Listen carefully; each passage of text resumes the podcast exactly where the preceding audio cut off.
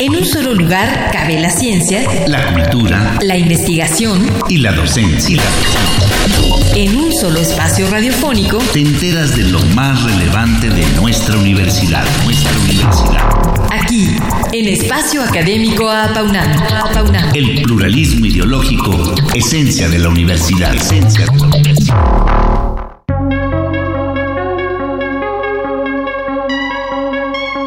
En 2008 inició un importante proceso de reforma en materia penal en nuestro país para evitar escenarios de corrupción, usando como medio el cambio de dinámica en juicios en la República Mexicana. Este giro ha buscado ir de un sistema inquisitorio a uno acusatorio, pero con estricto respeto a los derechos humanos, asunto que también se transformó en 2011. Esta renovación ha implicado ajustes y cambios en diversos aspectos, como la ejecución penal, tanto en sanciones no privativas de libertad como en la privación de la misma. Para las personas que se encuentran en este caso, pueden contar con el apoyo del trabajador social, que ahora cumple una función de gran importancia. ¿Cuál? Sigan con nosotros. Hoy vuelve a nuestro estudio la maestra Claudia Aguilar Silva para hablarnos de la función del trabajador social a partir de la nueva ley de ejecución penal en nuestro país. Gracias por volver a participar en nuestro programa. Muchas gracias. Buenos días. Gracias por la invitación.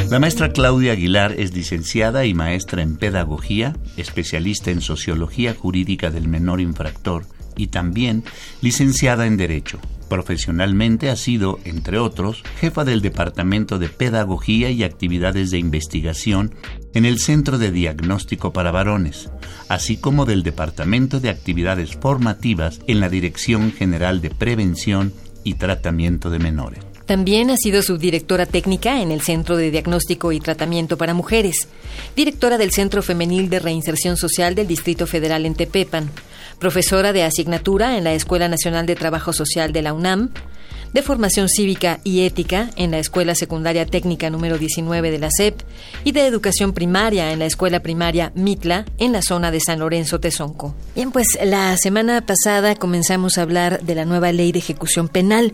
¿Podría recordarnos para quienes no tuvieron oportunidad de escucharla eh, brevemente en qué consiste?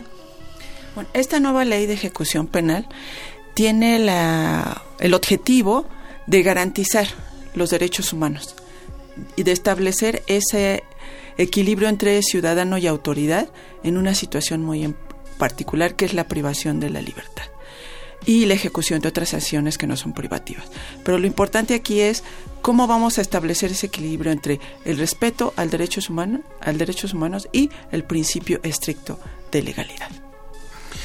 Maestra, eh, ¿cuál había sido en general la relación del trabajador social para una persona privada de su libertad antes de la reforma? Antes de la reforma, el trabajador social y todos los profesionales que participaban en el proceso de readaptación social era este, establecer un tratamiento sin tomar en cuenta los derechos y la opinión del interno o de la interna. Esta nueva ley de ejecución de sanciones nos obliga a todos, pero fundamentalmente al trabajador social porque es el que establece el vínculo entre el interno y el mundo externo, este, el respeto de los derechos humanos y la participación del interno o interna en la elaboración de su programa de tratamiento, cosa que no hacíamos anteriormente. Él se presentaba o ella se presentaba y nosotros hacíamos un diagnóstico y en función de eso se le daba un tratamiento, pero no lo tomábamos en cuenta. No tomábamos en cuenta a ese mujer u hombre que estaban este, ante nosotros. Actualmente ya tenemos que considerarlos, pero aparte aparece otra figura muy importante, el juez de ejecución. El juez de ejecución es el que va a estar vigilando cómo se va a llevar a cabo esa sanción que se aplicó. Y anteriormente no. Anteriormente el centro, el personal del centro, hacía esas evaluaciones, esos seguimientos, y ellos mismos se daban su información de cómo iban avanzando. Ahora no. Ahora el juez de ejecución es el que nos va a pedir cuentas de cómo estamos aplicando ese tratamiento. Entonces ya no implica que yo aplique un tratamiento, sino que yo se lo explique claramente al juez de ejecución por qué ese tratamiento y cuál es el involucramiento del interno o interna en ese tratamiento. Entonces eso cambia totalmente la forma como habíamos venido trabajando anteriormente. Bien, eh, ahora esta relación pretende cambiar sustancialmente. Eh, como nos ha empezado a introducir, ¿qué es lo que se ha buscado hacer con el cambio de función de trabajador social a partir de esta reforma a nivel general? Mm, yo observo en esta ley varias situaciones que antes no hacíamos. Una es el respeto a los derechos. Si yo como funcionario llego a violar algún derecho y el interno o la interna se queja, tengo que darles cuentas al juez de ejecución, cosa que no se hacía antes. Eso es por un lado. Por otra, implica que los trabajadores sociales tengan cuidado cómo hacen su trabajo y cómo se relacionan con los internos y con las internas. ¿Por qué? Porque no solamente la Comisión Nacional de Derechos Humanos, sino como yo les dije, el juez de ejecución nos puede preguntar qué es lo que está pasando con esto que hacemos. Se, eh, se daba mucho esta situación de violar muchos derechos por la cuestión de la seguridad interna. Y como al centro y al personal no le pedían cuentas de eso, pues parecía que podríamos hacerlo con mucha facilidad. Ahora ya no va a ser así. Porque nuestra constitución es muy clara. La constitución dice que los derechos establecidos en nuestra Carta Magna son para todos los que se encuentran en el territorio y solo pueden ser restringidos en función de lo que nos diga nuestra constitución. ¿Qué situación se da aquí?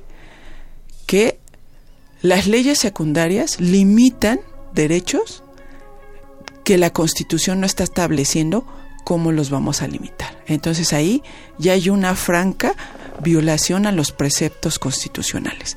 Y en México, como en muchos otros países, cuando hablamos del Estado de Derecho, está la supremacía constitucional. ¿Qué quiere decir esto de la supremacía constitucional? La constitución arriba de cualquier norma. E incluso los tratados internacionales que salvaguarden mejor los derechos van a tener supremacía incluso sobre nuestra propia constitución. Entonces esto es muy importante porque si nosotros violamos derechos, el interno o interna pueden hacer alusión a esas normas que lo salvaguardan mejor sus derechos. Entonces, esto es muy importante.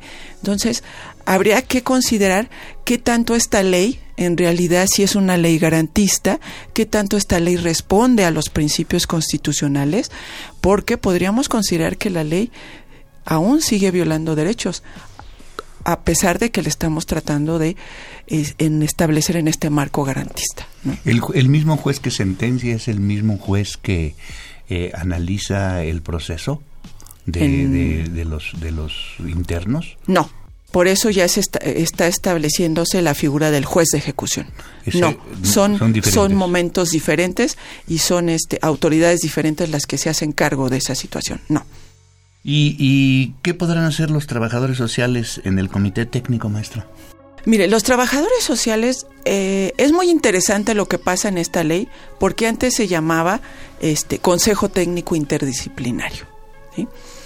Y este Consejo Técnico Interdisciplinario nació bajo una cuestión de derecho de autor. ¿Qué quiero decir con esto de derecho de autor?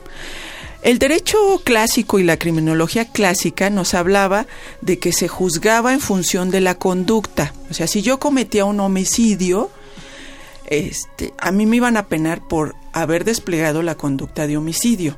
No consideraban mi cuestión personal. A eso se le llamaba derecho de acto. O sea, yo había desplegado una conducta que para la, para la sociedad era dañina, entonces yo tendría que este, recibir una pena por esa conducta.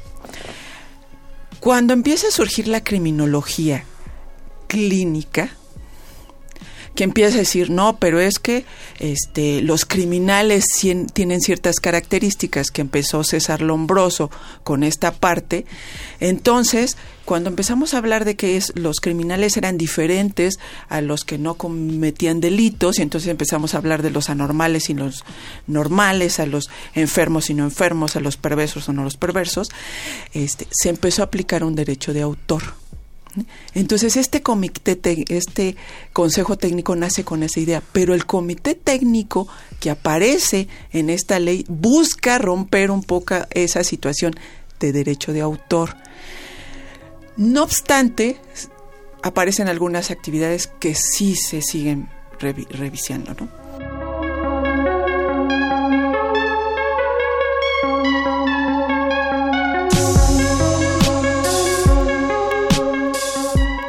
Bien, pues seguimos nuestra conversación con la maestra Claudia Aguilar Silva acerca de la nueva ley de ejecución penal y la función del trabajador social a partir de ella.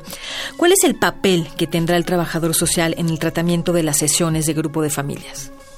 Ah, bueno, este grupo, estas sesiones de grupo de familia este, corresponden a una este, figura este, jurídica que aparece en esta ley de ejecución que es la justicia terapéutica.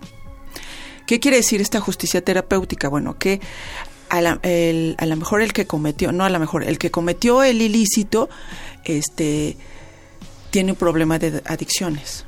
Entonces, implica que con esta ley a ese sujeto lo voy a trabajar, voy a atender de distinta manera. Entonces hablan de esta justicia terapéutica, ¿no? Entonces implica que lo vamos a poner en alguna institución donde le ayuden a este, resolver este problema de adicciones, ¿no? Y en esto habla de esas sesiones con familia, ¿no? Y obviamente el trabajador social en esta parte juega un papel fundamental. El trabajador social tiene una relación muy directa con la familia. Entonces, ahí el trabajador social va a poder desplegar todo su conocimiento para cómo ayudar a esa familia para resolver este problema de adicción que llevó al sujeto a cometer un ilícito. Y hay tantos trabajadores sociales para todo el los presos que hay en el país, la población. No, desgraciadamente, este, en la justicia terapéutica no estamos hablando de que va a estar en una cárcel, va a estar en otra institución diferente, ¿no? Entonces hablamos como que dos, de dos instituciones diferentes. ¿Qué problema tenemos en el sistema penitenciario? Que desgraciadamente quieren que pocos atiendan el problema de muchos, ¿no? Entonces podemos tener un trabajador social que tiene que atender a 50 o 70. Entonces, eso complica la situación, ¿no? Y en las, eh, habría que ver este, cómo van a funcionar los trabajadores sociales en estas instituciones terapéuticas y si va a haber suficientes trabajadores sociales para atender, para coadyuvar en esta parte, en esta justicia terapéutica, ¿no?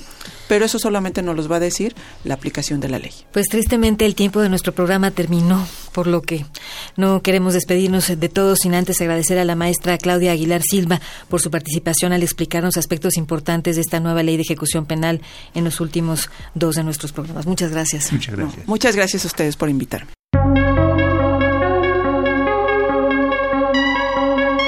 Participamos en este programa, realización y postproducción Oscar Guerra, el guion de Sabrina Gómez Madrid y en operación técnica Ricardo Pacheco. Coordinación de la serie, licenciado Francisco Guerrero Langarica. A nombre de todo el equipo de trabajo nos despedimos de ustedes. Al micrófono mi compañero Ernesto Medina, su servidora Sabrina Gómez Madrid, quienes agradecemos su atención y los invitamos a participar en este espacio a través de nuestro correo electrónico en el que con gusto recibiremos sus opiniones y sugerencias. Tome nota todo en minúscula con doble A al inicio, a paunamarroba, correo.unam.mx. Los esperamos el próximo martes a las 10 de la mañana aquí en Radio NAM. En un solo lugar cabe la ciencia, la cultura, la investigación y la docencia. En un solo espacio radiofónico te enteras de lo más relevante de nuestra universidad, nuestra universidad. Aquí, en Espacio Académico Apaunam. El pluralismo ideológico, esencia de la universidad. Esencia de la universidad.